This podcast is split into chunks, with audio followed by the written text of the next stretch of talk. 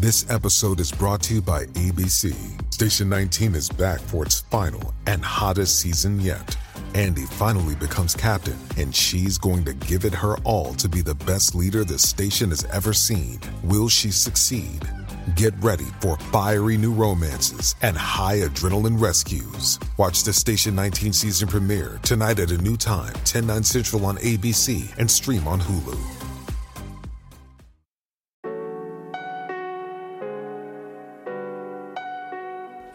Hola a todos, soy Víctor Abarca y estás escuchando Expreso con Víctor, el podcast diario sobre tecnología, tecnología que importa y cultura digital. Bien, ¿quieres saber sobre los últimos rumores de los auriculares de realidad mixta de Apple? Bueno, pues hoy voy a hablarte un poquito sobre esto, sobre los auriculares que podrían llegarnos el 5 de junio y cada vez se va conociendo más información sobre esto. Y es que también vamos a hablar del lanzamiento de Xiaomi el 13 Ultra, de las novedades respecto a las cuentas de Netflix o lo que está pasando con las canciones hechas por inteligencia artificial y Drake. O sea, tenemos un episodio bastante completo, así que vamos allá.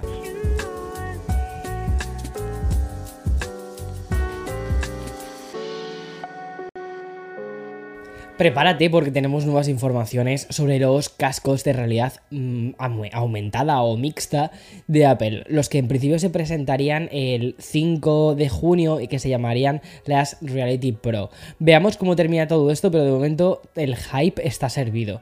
Y es que, según informan desde Bloomberg, Apple está trabajando en una amplia gama de aplicaciones y servicios para estos auriculares que serán capaces de cambiar entre realidad virtual y realidad aumentada, tal y como señalan los de Cupertino, han diseñado un dispositivo que se va a centrar en juegos, fitness, deportes y también herramientas de colaboración.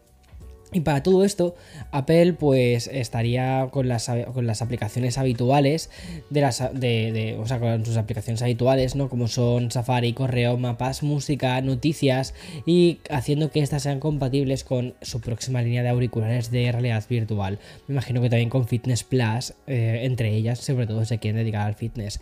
Y se espera que los auriculares tengan características similares a las de los dispositivos iPad. Y en cuanto al entretenimiento, estos auriculares serán compatibles con, las nuevas con la nueva aplicación de Freeform que ya te conté hace, unas cuantas, hace unos cuantos meses sobre esta y que va a permitir la colaboración en realidad mixta, así como la lectura de libros en realidad virtual y también la meditación con una aplicación especializada para ello. Además, Apple está buscando mejorar la experiencia deportiva con la tecnología que adquirió con la compra de NextVR.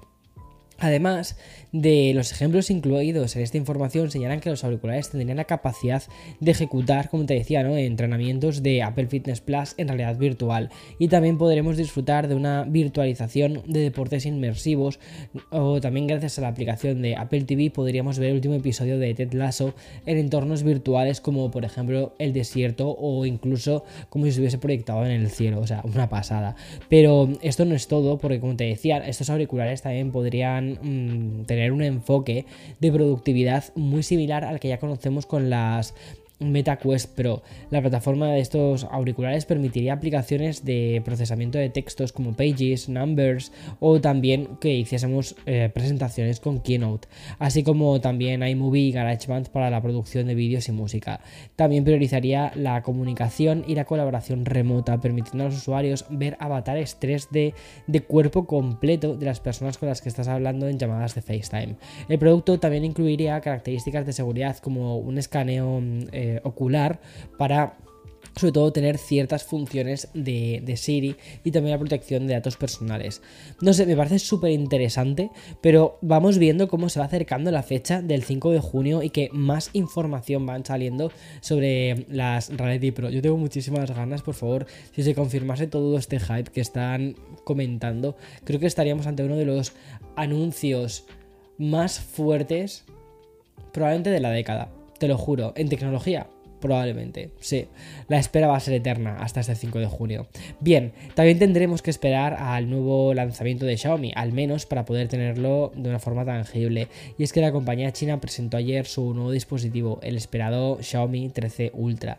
Este nuevo dispositivo de Xiaomi cuenta con una pantalla AMOLED de 6,73 pulgadas de ancho con una resolución de 3200 x 1400, pero lo que realmente destaca son las cuatro cámaras traseras firmadas por Leica, incluyendo la cámara principal OIS de 23 mm que usa el mismo sensor Sony IMX 989 eh, de 50 megapíxeles y que tiene una pulgada, pero ahora con una apertura variable para alternar entre el f1.9 y el f4.0, sobre todo para hacer como diferentes tomas artísticas. Pero aún hay más, porque este Xiaomi 13 Ultra viene equipado con otras tres cámaras para hacer zoom. Eh, también tiene un ultra gran angular, un zoom periscópico de 5x y un nuevo zoom que es un 3.2x para obtener imágenes como más nítidas y retratos con más bokeh. Me imagino que esto lo que está haciendo es como una simulación de lo que sería en las lentes tradicionales un 70 milímetros, lo cual puede tener muy muy buena pinta. Y mm, algo que además habría sido un gran desafío para los fabricantes de los teléfonos móviles. Y ya para la parte frontal, la cámara para selfies eh, tendría 32 megapíxeles. Y dejando de lado la parte de todo el tema fotográfico, este nuevo Xiaomi 13 Ultra Funciona con el procesador Snapdragon 8 generación 2 de Qualcomm y cuenta con una batería de 5000 mAh que puede cargarse en 35 minutos. Por cierto, según han informado desde la compañía, han añadido un nuevo modo de hibernación que es capaz de estirar la batería final del 1% a 60 minutos en espera eh, o incluso si vas a o incluso si estás haciendo una llamada son capaces de estirar esto durante 12 minutos. Y este Xiaomi 13 Ultra ya está disponible para hacer una precompra o prepedido en China por un precio de salida aproximada de 870 dólares, al menos para lo que es el modelo de 12 GB de RAM con 256 de almacenamiento. Está súper bien de precio, pero la compañía ha lanzado como un extra, ¿vale? Un kit de fotografía ultra profesional para el Xiaomi 13, que incluye un accesorio de empuñadura de cámara con un botón de obturador físico y una funda especial para el teléfono una que le permite conectar el anillo de filtro de 67 mm, milímetros incluido como una especie de adaptador y una, una tapa tipo lente. Y este pack tiene un precio de 120 dólares extra. De momento no hay una fecha de lanzamiento internacional, aunque algunos medios señalan el mes de junio para su disponibilidad en mercados internacionales, entre ellos eh, estaría España no estaría Estados Unidos porque aquí no se venden los Xiaomi. ¿Y mm, qué está pasando con Drake y con la inteligencia artificial? Bueno, pues si te hago esta pregunta es porque doy por hecho que te has enterado de lo que, eh, de lo que ha sucedido con el rapero canadiense. Y mm, si no conoces un poco la historia, ¿vale? Para eso está Expreso con Víctor, para cantar, para contarte. Te iba a decir para cantarte. No, no, no. Para cantarte no, para contarte todo esto. Bueno, ¿recuerdas lo que te conté sobre un científico que había sido capaz de clonar su grupo de WhatsApp, darle una voz, no sé qué, no sé cuántos, y bueno, pues eso era al final una curiosidad. Pero es que al final todo este tipo de cosas, sobre todo con los, con los, artistas, esto toca muchísimas aristas legales. Y todo comenzó cuando alguien utilizó una herramienta de inteligencia artificial para crear una canción con la voz de Drake, pero con la letra de otra canción, algo que estamos viendo muy típico ahora mismo en YouTube. Cuando ese tema llegó a Drake, pues el rapero publicó en su cuenta de Instagram, dijo, esto ya es la gota que, colma el vaso, ya, como en plan rollo, inteligencia artificial, ya esto es suficiente. Pero lo peor está por llegar es que durante el pasado fin de semana un usuario de TikTok llamado GhostWriter977 consiguió hacerse viral con una canción de Drake generada a través de inteligencia artificial, pero espera porque también había sido capaz de añadir una colaboración con The Weeknd. Y aunque la letra es de Ghostwriter, las voces parecen, parecen ¿eh? las de los dos músicos. Además, Ghostwriter también añadió, añadió un tag de Metro Booming en la canción, aunque se desconoce si la produjo el famoso productor. Nadie sabe quién es realmente Ghost Rider, o sea, por eso se llama como escritor fantasma. Pero la canción de Heart on My Sleeve consiguió convertirse en algo parecido como una especie de hit con millones de reproducciones y también de clics. Obviamente cuando se conoció que era una canción hecha a través de inteligencia artificial, pues el tema fue eliminado de las principales plataformas de streaming como Spotify o Apple Music, pero estuvo ahí. Y lo más extraño es que no se ha confirmado que por parte de Universal Studios, ¿vale? Que haya sido ellos, o sea, de Universal Music, perdona, que hayan sido ellos los responsables de quitar la canción. Sin embargo, en YouTube Music sí que la han quitado y dicen que, mm, dicen, si intentas acceder al vídeo. Dice, este vídeo ya no está disponible debido a una reclamación de derechos de autor de Universal Music. Sin embargo, tanto en TikTok como en Instagram sí que puedes encontrar fragmentos de la canción por ahí repartidos. Más o menos esta historia da un, da un giro posible a todo lo que te voy a contar.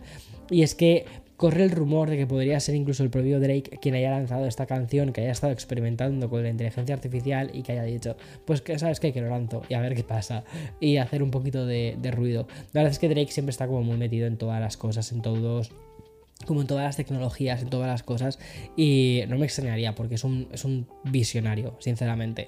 Bueno, cambiamos de tema y acabamos el podcast de hoy con dos noticias sobre cultura digital y videojuegos. En primer lugar, tengo que contarte que Netflix ya ha anunciado que va a extender su programa de pago compartido, ¿vale? Con las cuentas compartidas a Estados Unidos en el segundo trimestre del año. ¿Qué quiere decir todo esto? Bueno, pues que igual que ya pasa en España y en otros países como Canadá o Portugal, pues se acabó esto de compartir compartir las cuentas de Netflix con otros usuarios. Cuando aterrice en Estados Unidos, este, esto del programa de, de, pago compartido solo va a permitir a los titulares de cuentas principales compartir su servicio de Netflix con dos personas fuera de su hogar. Y eso sí, pagando una tarifa adicional cada mes por cada una de las personas que están fuera. Y según ha informado Netflix, la experiencia de los países que han implementado esta medida ha sido satisfactoria. Y aunque basta con mirar las redes sociales para ver que los usuarios no están contentos, mientras tanto la propia Netflix estima que más de 100 millones de hogares que no pagan tienen acceso a su servicio a través de cuentas compartidas gratuitas. Ahora, con la implementación en Estados Unidos, pues van a intentar aumentar así sus ingresos. Veamos a ver qué termina pasando, pero bueno. O sea, en España sé que mucha gente se ha enfadado. ¿Y recuerdas la consola Playdate? Bueno, aquel dispositivo tan encantador, amarillito, vintage, que incluía hasta una especie como de manivela.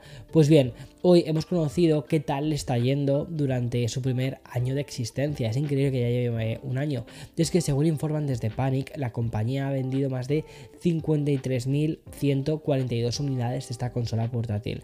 Básicamente lo que ha conseguido, lo que ha conseguido Panic es vender más de el doble de la, de la cantidad de veces que tenían proyectadas de, consolas el fabricante es que cuando Panic lanzó los pedidos anticipados, las expectativas que estaban ellos manejando era vender unas 20.000 unidades como muchísimo. Y en apenas 20 minutos ya se habían agotado esas existencias. Y hay que recordar que Panic sufrió los peores momentos de la crisis de componentes, lo cual llevó a la compañía a retrasar el, lanzamiento que estaba previsto en 2021 y hacerlo en 2022.